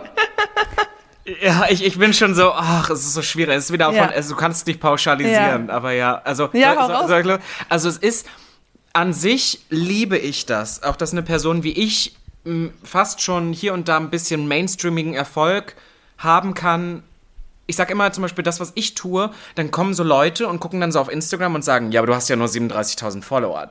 Weil für eine heteronormativ lebende Person wäre das, glaube ich, nicht viel. Aber ich kann in ganz anderen Sphären arbeiten und leben, weil dieser Zusammenhalt und diese zielgerichtete Community so krass ist. Ganz an, also es ist fast wie so ein ja, auch, auch, ich muss auch sagen, gerade dieser queere Stan-Cult ist sehr krass. Also, ohne mich jetzt selbst beweihräuchern zu wollen, ich habe das auch bei anderen Charmings-Kandidaten gesehen. Also, guckt euch mal die Kandidateretts bei, bei Bachelor an. Da sind alles so schrabbelig, da wird, natürlich haben die ein paar Follower, aber da wird keiner sagen, oh mein Gott, ich habe mein Leben verändert. Karina, du hast mein Leben verändert, so nach dem Motto. Und das ist ja so, da gibt es auch teilweise schrabbelige Kandidaten bei Princess oder Prince Charming, die dann ich habe ja auch so Personen, die so die-hard Fans sind, weil halt dieses, dieses Identifikationspotenzial für queere Personen so mhm. groß auf einmal ist, jemanden irgendwo auf einer größeren Bühne zu sehen. Deswegen, das ist toll. Mhm. Ich liebe das. Aber auf der anderen Seite sind wir, queer, vor allem wir Queers, die größten Ankläger. Und ich weiß nicht, ob ich das manchmal so gut finde. Weil ich glaube, wenn man in so einer Position ist, eh schon irgendwie so eine marginalisierte Gruppe zu sein, dann kann man immer draufhauen, weil du kannst ja immer nach oben hauen. Du kannst ja immer nach oben hauen, deswegen ist ja, alle sind ja privilegierter als du selbst und das gibt manchmal, sorgt auch dafür, dass man auch nicht mehr in den Diskurs geht. Ich muss sagen, in der queeren Community gibt es so viele Shitstorms und Cancels wie noch nie, weil immer erstmal alles gecancelt wird. Der ist homophob, weil er sowas gesagt hat und ich sag so, mh, hm, vielleicht müssen wir das ein bisschen weniger pauschalisieren, vielleicht müssen wir das ein bisschen mehr reflektieren, vielleicht lassen wir Leuten auch die Chance dazu, dazu zu lernen. Also ich habe auch zum Beispiel, als wir dieses Thema 2020 hatten, die George Floyd-Sache, die Black Lives Matter-Diskussion, habe ich überhaupt erstmal gemerkt, ich war immer der Meinung, ich bin kein Rassist, ich bin ja selber queer, ich bin selber eine Minderheit, ich verstehe das total. Und dann habe ich gemerkt, oh, aber Rassismus ist einfach ein strukturelles Problem. Natürlich gibt es Alltagsrassismus, natürlich ist der in mir drin. Natürlich erwische ich mich bei Situationen, ähm, wo ich dann merke, oh, ich kann mich von diesen Strukturen nicht freimachen und äh, habe wahrscheinlich auch in den letzten zwei Jahren sehr, sehr viel dazugelernt. Ne? Und man, man tendiert immer dazu, erstmal zu sagen, ich kann ja nicht, weil. So, ich kann ja nicht frauenfeindlich sein, ich habe selber eine Frau, so nach dem Motto, und das funktioniert ja so nicht. Und ich muss sagen, ich wünschte mir manchmal in der queeren Community, dass wir uns trotz all dem, was abgeht, manchmal ein bisschen entspannen, anstatt immer wie die Fliegen auf den Scheißhaufen zu fliegen und so ein bisschen mehr mit den Leuten auch wieder in den Diskurs zu gehen. Weil oft ist dieses, du hast das gesagt, bap. Und dann treffe ich, ich habe letztens einen Schauspieler, einen sehr, sehr erfolgreichen deutschen Schauspieler getroffen. der für ein, für ein Filmprojekt oder Fernsehprojekt was gemacht hat und dann mit Queers halt zu tun hatte. Und er hatte einfach keine Ahnung. Aber nicht, weil er homophob war oder so, sondern weil ihm das, obwohl er im Showbusiness steht, wirklich AAA-Promi in Deutschland, noch nie über den Weg gelaufen ist. Und dann sage ich, aber du kannst doch Leute nicht, ohne dass du denen überhaupt mal so ein bisschen an die Hand genommen hast. So, und das, das, das finde ich manchmal ein bisschen schade. Okay, finde ich gerade voll interessant, ähm, weil, und da sind wir wieder, glaube ich, bei diesem Trigger-Thema und den Verletzungen und so, weil einerseits denke ich mir halt, allein durch das Coming-out bist du ja viel, viel, viel krasser gezwungen, dich mit deiner Identität und deinem Selbstausdruck und so mhm. auseinanderzusetzen, was, ähm, was scheiße ist in unserer Gesellschaft, dass es überhaupt so ist. Ich meine, alleine deine Sexualität so nach außen zu kehren, das ist sehr einfach, einfach eine super, super krasse Challenge, die ähm, Heteros nicht erleben müssen, so. Und allein dadurch gehst du ja durch diesen Prozess und gehst du durch diese Themen ganz anders durch, so. Ähm, und gleichzeitig gibt es wahrscheinlich beides. Es gibt wahrscheinlich Menschen, die so viel toleranter sind, auch in der Queer Community und die diese, so viel mehr Awareness für all diese Themen haben und viel sehr auch deswegen irgendwie diese neutrale Position manchmal einnehmen, die du sagst. Und gleichzeitig gibt es wahrscheinlich auch sehr, sehr viel auch noch, ja, auch noch Trauma, auch noch Frust über was einem passiert ist. Und wenn man dann ähm, natürlich auch gesellschaftlich wieder getriggert wird, dann löst das wieder was aus. So. Ich glaub, ja. Definitiv, aber wir merken das auch super oft in der eigenen Community. Ich muss halt auch sagen, ich sage immer aus Spaß, ich bin Berufshomosexueller. ähm, weil ich, also meine, meine, meine sexuelle Identität hat ja auch schon viel mit meinem Beruf mhm. zu tun und ich finde das schön, aber das ist natürlich, ich weiß nicht, wie euch das mit so Coaching-Programmen geht, auch wenn man eigentlich was Gutes tut, in dem Moment, wo das irgendwie mit Kommerz zu tun hat, auch wenn es nur ganz wenig ist, auch wenn man sehr viele Überstunden macht oder so und eigentlich wirklich mit anderen Sachen viel mehr verdienen könnte, ist das immer für viele Leute auch so ein gefundenes Fressen. Das ist dann dieses, du musst uns jetzt erstmal mhm, beweisen, dass du das wirklich ja. ernst meinst. Es ist ja, wenn ihr für ein Coaching, vielleicht ist es auch so, dass ihr sagt, boah, das, das bringt uns am Ende des Tages auf eine Nullnummer. Das, was wir da vielleicht an, wenn ihr es überhaupt tut, also das weiß ich jetzt nicht so genau, aber dass er sagt, wir müssen schon einen gewissen, einen gewissen Betrag dafür nehmen, dass wir das wieder ausgleichen okay. können, weil wir sitzen ja auch ewig dran, wir bereiten das vor, bla bla bla. Ähm, und dann sind die Leute aber direkt so, ja, aber ihr nehmt ja Geld dafür. Das heißt, ihr beutet die Community oder ihr, ihr beutet irgendwie Personen, die vielleicht irgendwie eine Geisteskranke das oder was war der Beginn vom Shitstorm. So. Das war, das war, das war ja, seht ihr, ja. seht ihr, und so so ist das bei uns selber. Mhm. Und ich mhm. denke immer so, ich bin doch selber ein queerer Mann und ist es nicht eher schön zu sehen, bei all diesen Vögeln, die es da gerade in Deutschland im Showbusiness gibt, die irgendwie nichts zu sagen haben, die keine Meaning haben, die keine Message haben, die sehr, sehr erfolgreich sind, sehr viel Geld verdienen, wenn es dann zwei, drei gibt, die zwar ihre Message überall drauf klatschen und Geld, viel Geld auch damit verdienen, aber die wenigstens für so ein bisschen Sichtbarkeit sorgen, dann nehme ich doch lieber das. Also, mhm. ja, naja. Mega cool. das muss er erst mal sagen. Ja. Aber darf ich, darf ich euch zum Abschluss noch eine ja, Frage stellen? Gerne. Wie sehr hängt ihr an dem, was ihr, was ihr beruflich tut? Würdet ihr sagen, das ist, also es gibt ja einen Unterschied zwischen Beruf und Berufung. Würdet ihr sagen, das ist eure Berufung und ihr könnt euch nicht vorstellen, was anderes im Leben zu machen? Ja, es ist alles eins für mich. Es ist komplett, wer ich bin, woran ich am meisten glaube. Das, was ich mache, das ist das, was sich für mich nicht wie Arbeit anfühlt. Also da verschmilzt alles komplett, mhm. ja. Und das ist auch genau der Unterschied für mich zu meiner Arbeit früher. Also ich komme auch eher so aus dem Business-Startup-Bereich. Und jetzt ist das halt alles eins, weil genau, es eine Berufung für mich ist. Ja, für mich auch. Also ich könnte mir nicht, ich könnte mir, ich bin nicht an dem Punkt, an dem ich gerne, ähm, ich bin, ich bin auch manchmal, ich bin ungeduldig. ja. Kenn ich, kenn das heißt, ich bin, ähm, wenn ich mir jetzt vorstelle, ich bin voll in meiner Berufung, dann, dann stelle ich mir einen anderen Ist-Zustand vor, ja. Ähm, aber ich, aber trotzdem, an sich, das, was ich mache, ist auf jeden Fall meine Berufung und, und äh, ich, ich fühle, dass ich so auf, auf, auf das äh, hinsteuere, wo, wo ich halt auch sein will, quasi, ne? Und ich habe aber schon auch noch, ja, Weil, wie sagst du? Ja.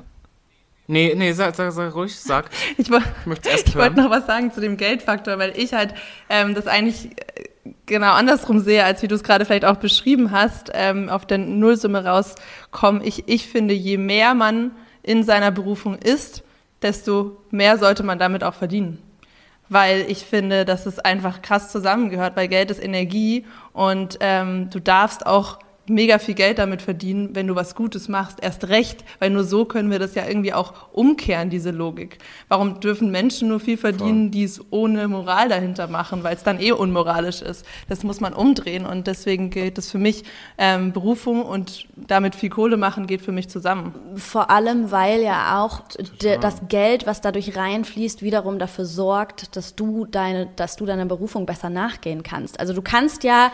Oh mein Gott, genau. genau also du kannst, genau, das verstehen ja, die Leute genau. immer nicht. Also das oh, ist das, so was es dir ermöglicht. Und das ist zum Beispiel auch das, wo ich sagen würde, da bin ich halt noch nicht an dem Punkt, an dem ich gerne sein will und wo ich immer mal wieder so eine Ungeduld spüre.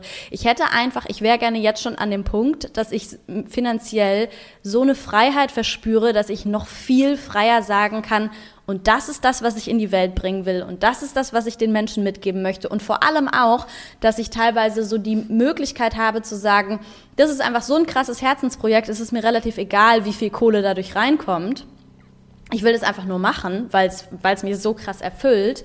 Und es ist, und ich kann es auch machen, weil ich mich eben nicht fragen muss, ja, aber wie, wie viel Kohle kommt dadurch rein und kann ich mich dann damit finanzieren und kann ich mich dann, kann ich dann die anderen Dinge am Laufen halten und so weiter. Ne? Also es ist ja, es ist, es wird halt gesellschaftlich und ich, also ich glaube, wir haben äh, so gesamtgesellschaftlich betrachtet einfach ein sehr ungesundes Money-Mindset irgendwie, ja. Voll. Und Geld ist einfach tatsächlich bei den meisten Menschen sehr negativ assoziiert oder etwas, das hat so was Ausbeuterisches mhm. und, und irgendwie, das ist nicht mit, mit, zum Beispiel habe hab ich so das Gefühl, Sozial und Geld ist fast so in dem Money Mindset, was gesellschaftlich herrscht, sind das so, zwei, sind das so Oppositionen.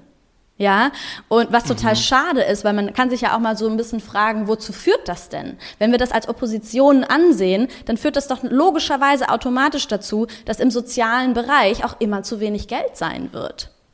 Ja, also Total. Ne? Ich, wirklich. Amen, ja, amen aber wie wichtig ist ja, der Bereich? Ich denke ja? das so oft. Also und wenn wir es mal schaffen würden, ja. dieses Money Mindset umzudrehen und dadurch quasi dafür zu sorgen, dass im sozialen Bereich mehr Geld fließen kann, dann würde sich die komplette Gesellschaft verändern, weil wir einfach viel mehr soziale Projekte starten könnten, die Menschen dazu verhelfen, irgendwie glücklicher und gesünder zu werden. Ja, also es ist halt so, es ist alles sehr twisted in dem Bereich, habe ich so das Gefühl. Voll. Und ich finde auch, ich habe tatsächlich meine Masterarbeit damals über Pinkwashing geschrieben. Mhm. Warum ich das jetzt erzähle, ist nämlich, ich habe viele Bekannte, viele andere Personen, die in diesem gleichen Business arbeiten wie ich und ich weiß, dass man es versucht immer einfach zu machen und sagt dann, man ist Influencer. Ich störe mich total zum Beispiel dran, wenn jemand sagt, ich bin Influencer. Weil ich denke dann immer an weiß ich nicht, Pamela Reif oder an irgendwelche Leute, die halt so toll aussehen, die irgendwas aber nicht so, obwohl die macht, glaube ich, wenigstens noch gute Fitnessvideos. Aber ich meine so, ihr wisst, wen ich meine. Es gibt so tausende Deutsche, die alle gleich aussehen, Millionen Follower haben und nichts in die Welt raustragen. Und ich denke doch immer so, weil wir kriegen auch immer viel Anfeindungen für Werbung. Ich habe heute erst eine Werbung gepostet, gibt es immer Leute, die sagen, aber ich denke mir, ihr seht es doch lieber so, dass ich von einer Brand Natürlich werde ich darauf achten, dass die irgendwie einen Kodex hat. Gerade als queere Person ist, da musst du auch immer tiptoen around, weil es so viele mhm. Brands gibt, gerade die international mhm. arbeiten, die halt Scheiße mhm. machen.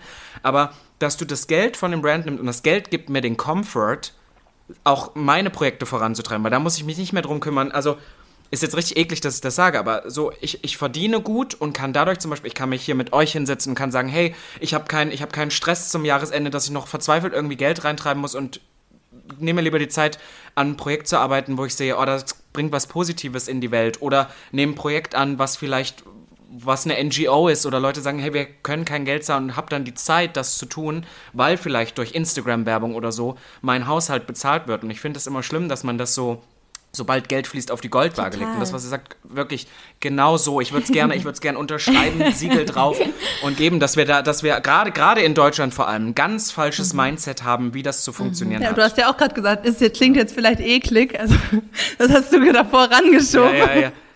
Um, ja. Na, aber ich, ich meinte so, ich meine, das klingt so von oben ja, herab. Ja, aber tut's nicht. Ja, nee, also das ist genau das, was wir ownen dürfen. Ist doch mega geil. Punkt. So. Mhm. Voll. Voll. Aber wisst ihr eins, was ich, warum ich euch das nämlich eben gefragt habe mit dem, mit ja. der Berufung, weil die Sache ist, ich kann euch gar nicht sagen, wo ich jetzt sagen würde, das ist meine Berufung. Ich sage immer, ich wirke gerne. Mhm. Ich komme gerne, versprühe mein Gift und gehe mhm. wieder. Das ist so. Und ich, ich sage ähm, inzwischen, ich, ich wollte das früher immer, aber ich hänge nicht krass so sehr an meinem Job, weil ich habe ja nicht nur einen Job, ich mache ja immer, ich kann ganz viele Sachen ausprobieren. Und ich denke zum Beispiel, viele Personen in meinem Alter oder die das machen, fragen sich so, wenn Social Media von heute auf morgen vorbei sein würde, ob das für die schlimm wäre. Und sicherlich wäre es eine Umgewöhnung, ich würde was anderes mhm. machen. Ich würde einen Erdbeerhof machen oder so und würde da mhm. die ganze Zeit Entertainment machen. Ich würde da den Leuten auf die Kette gehen, weißt du? Also äh, deswegen ist es, glaube ich, immer ganz gut, weil ich kann mich so dann auch so ein bisschen von dem, was ich tue und den Angriffen und es hat ja immer jemand was zu sagen, auch so ein bisschen distanzieren, weil ich sage, aber wenn's, wenn irgendwann alle sagen, irgendwann werden mal alle drauf kommen, dass der Solf nur Scheiße labert und eigentlich nichts kann und nur so tut, mhm. dann sage ich, okay, dann mach einen Erdbeerhof. Mhm. Weißt du, mhm. dann ziehe ich nach, keine Ahnung, nach Brandenburg und mache einen Erdbeerhof auf oder so. Wäre auch Lieb süß. Ich. So, finde ich was Neues, ja. woran ich Spaß habe, oder? Ja. Also, ja, mega, ja. aber das finde ich ist voll, voll, der Purpose auch zu sagen, ich will in meiner Energie sein und mit meiner Energie wohin gehen, was raussenden, vielleicht Leute, ich meine, Spaß alleine, sagen wir auch immer, Spaß ist krass unterschätzt als Purpose, weil das ist so wichtig, Mann. Voll, voll. Ähm, dass Leute loslassen können, glücklich sind, feiern können und einfach ähm, eine gute Zeit haben. Oder auch soziales Umfeld, ja. soziales Umfeld. Ich habe zum Beispiel, kann ich euch auch noch ganz äh, kurz zum Abschluss sagen, ich habe ja, wie gesagt, im, im Mai, Juni erst vollkommen in die Selbstständigkeit und habe vorher noch gearbeitet mhm. im Einzelhandel bei Hugo Boss. Mhm. So, ist jetzt keine tolle Marke, war kein toller Job, aber ich hatte das beste Team mhm. und wirklich, wäre es nicht nötig gewesen, ich wäre da auch nicht mhm. gegangen. Und da ging es mir null ums Geld, da ging es mir null um die Arbeit. Ich hatte einfach so Spaß an meinem sozialen Umfeld und das hat mir halt dann auch wieder so viel mhm. Freude. Ich bin da gerne, ich, ich glaube, ich habe da, ich war da nie krank in dreieinhalb Jahren, weil ich aber auch immer sehr, sehr gerne dahin gegangen bin. Ja. So. Und das ist ja auch nicht zu unterschätzen, wenn man was macht, wo man sich wirklich sehr, sehr wohl fühlt ja. oder so. Dann, weißt du, dann scheiß aufs Geld. Ja, und ich meine, da hast du auch gewirkt. Ne? Und das ist eigentlich, ich habe, ich musste da auch immer. und ich immer im Office und die gute Laune, vielleicht nicht so die Work. ja, und da habe ich mich, ich, ich muss sagen, das hat mich gerade so, das hat mich schon auch inspiriert, was du gesagt hast mit dem dann halt der Erdbeerhof. Also so dieses sich mal zu fragen, was ist es denn eigentlich wirklich, was mein Purpose ist? Ja, also weil häufig verbinden wir unseren Purpose dann mit einem bestimmten Beruf oder einem bestimmten Job oder einer bestimmten Tätigkeit, einer bestimmten beruflichen Tätigkeit. Aber der Purpose, der dahinter steckt, ist ja eigentlich ein anderer. Bei dir ist es zum Beispiel, dass du sagst, du willst wirken. Du willst irgendwo hinkommen und irgendwie dein Gift versprühen, so hast du es genannt, ne? Du willst wirken.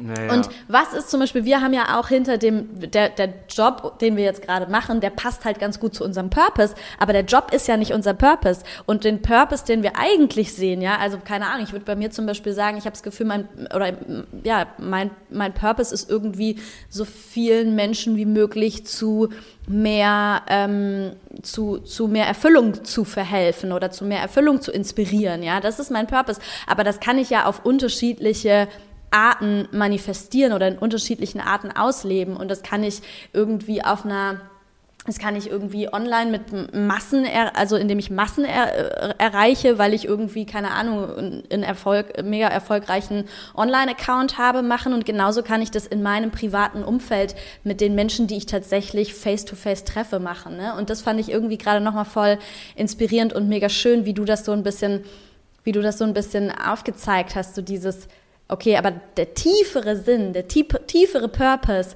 den kannst du nicht nur auf eine Art und Weise irgendwie leben, sondern da gibt es verschiedenste Wege, wie du das ausleben kannst. So, ne?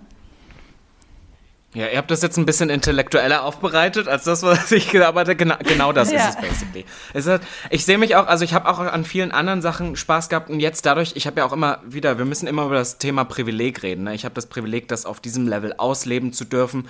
Ähm, ich glaube, das wäre was anderes, hätte ich nie die Chance gehabt. Aber dann bin ich auch wieder so, ach, wenn es jetzt morgen vorbei wäre, ich, ich würde auch, keine Ahnung, bei, an der Bäckereitheke würde ich auch noch morgens, na, zwei Schrippen, na gerne doch, oder so irgendwas. Irgendwas, ich, glaub, ich glaube, ich habe einfach Spaß. Ich glaube, ich bräuchte Interaktion. Mhm. Ich glaube, ich würde versauern im Job, wo ich mit nicht den Austausch habe. Ich würde mich wahrscheinlich ständig drüber aufregen, mit Menschen zu tun zu haben, weil alle heutzutage so unfreundlich sind, aber Wisst ihr was? Das, das wäre das, was mhm. ich brauche. Irgendwas Austausch. Das ist können wir doch. Könnt ihr jetzt auch noch fünf Stunden ja. nee, Das war mega schön. Das können wir jetzt auch so als Voll. Closing festhalten. Ja. Holt euch euren, euren Erdbeerhof mental vielleicht auch. ähm, so ist es ganz gut. Was ist so dein Backup-Erdbeerhof? Und ähm, wichtig ist ja, dass du mit dir oder Robin mit sich sich auf diesem Erdbeerhof wohlfühlt. Und das ist ja einfach, weil du du bist irgendwie und mit dir connected bist. Und das nehme ich auch so mit als Closing von dem Gespräch, dass es halt darum geht, immer wieder trotz, also obwohl man raus rausgehen will und super viel erleben will und gelten will und so, aber immer wieder auch wieder dieses Zurückkommen und reflektieren und was ist meine Intuition und ist das jetzt der Weg für mich und ähm, immer wieder sich auf diese, diese eigene Lane so zurückbesinnen. Das nehme ich voll mit von Robin in diesem Gespräch und ich fand es mega schön und hätte Total. auch noch jetzt stundenlang weiter ja. quatschen können. ja, es tut mir leid, dass ich euch so voll getextet äh, äh, habe. Nein, du, damit gern. hast du genau das gemacht, was wir uns gewünscht haben. Genau. genau. Perfekt. Ich zeige jetzt gerade hier ein Herz, ein Herz in den Display. Ach. Cool. Okay. Alright. Dann. Robin, vielen Dank, dass du da warst. Es war wunderschön. Danke, dass ich hier sein durfte. Küsschen. Besucht mich auf dem Erdbeerhof. Besucht ja, mich auf dem Erdbeerhof. Wir kommen alle vorbei. Mit der ganzen Full Experience Community. okay, bis dann, Leute. Ciao, ciao. Ciao. Wir haben noch ein kleines Weihnachtsspecial für euch, eine kleine Weihnachtsüberraschung. Es ist ja nicht mehr lange bis Weihnachten und wir wissen, dass das für sehr, sehr viele ein Fest der gemischten Gefühle ist, weil ähm, ja wir auch da einfach in unser altes Umfeld zurückkommen, weil die alten Konfliktthemen getriggert werden, weil wir einfach wieder in die Programmierungen unserer Kindheit zwangsläufig hineingezogen werden, wenn wir wieder im alten Umfeld sind. Und das sind die verschiedensten aufgeladenen Erwartungen ähm, von den einzelnen Personen, die an diesem Fest hängen und deshalb machen Fana und ich einen Coaching-Workshop, der dich genau da durchcoachen wird, dieses Jahr, ähm, dieses Jahr bewusster und entspannter mit deiner ganz persönlichen Strategie in Weihnachten reinzugehen, wie du deine Bedürfnisse aktiv wahrnehmen kannst, wie du dich abgrenzen kannst und auch deine eigenen Trigger mal von der anderen Seite hinterfragen kannst, hier in Emotional Healing gehen kannst um dieses Jahr, diese Zeit einfach ganz anders genießen zu können, dich vielleicht auch neu mit deinen Liebsten verbinden zu können. Und dieser Workshop findet schon diesen Donnerstag am 15. Dezember statt. Falls du da nicht teilnehmen kannst, kein Problem, kauf dir einfach das Ticket und dann kriegst du im Nachgang die Aufzeichnung des Workshops zugeschickt. Das ist auch eine Selbsterfahrung. Also wir coachen dich da durch verschiedene Übungen, geben dir Input und es wird sowohl auf der bewussten als auch unterbewussten Ebene einiges an Healing geben. Und wir freuen uns mega, wenn du dabei bist. Der Link zu Eventbrite ist in den Show Notes. Der Workshop-Preis ist auch ein kleines Weihnachtsgeschenk. Der wird nämlich nur 39 Euro kosten. Und du kriegst da unsere geballte Power an Psychologie und Coaching-Wissen. Und wir freuen uns einfach mega, wenn wir zusammen dieses Weihnachten anders gestalten.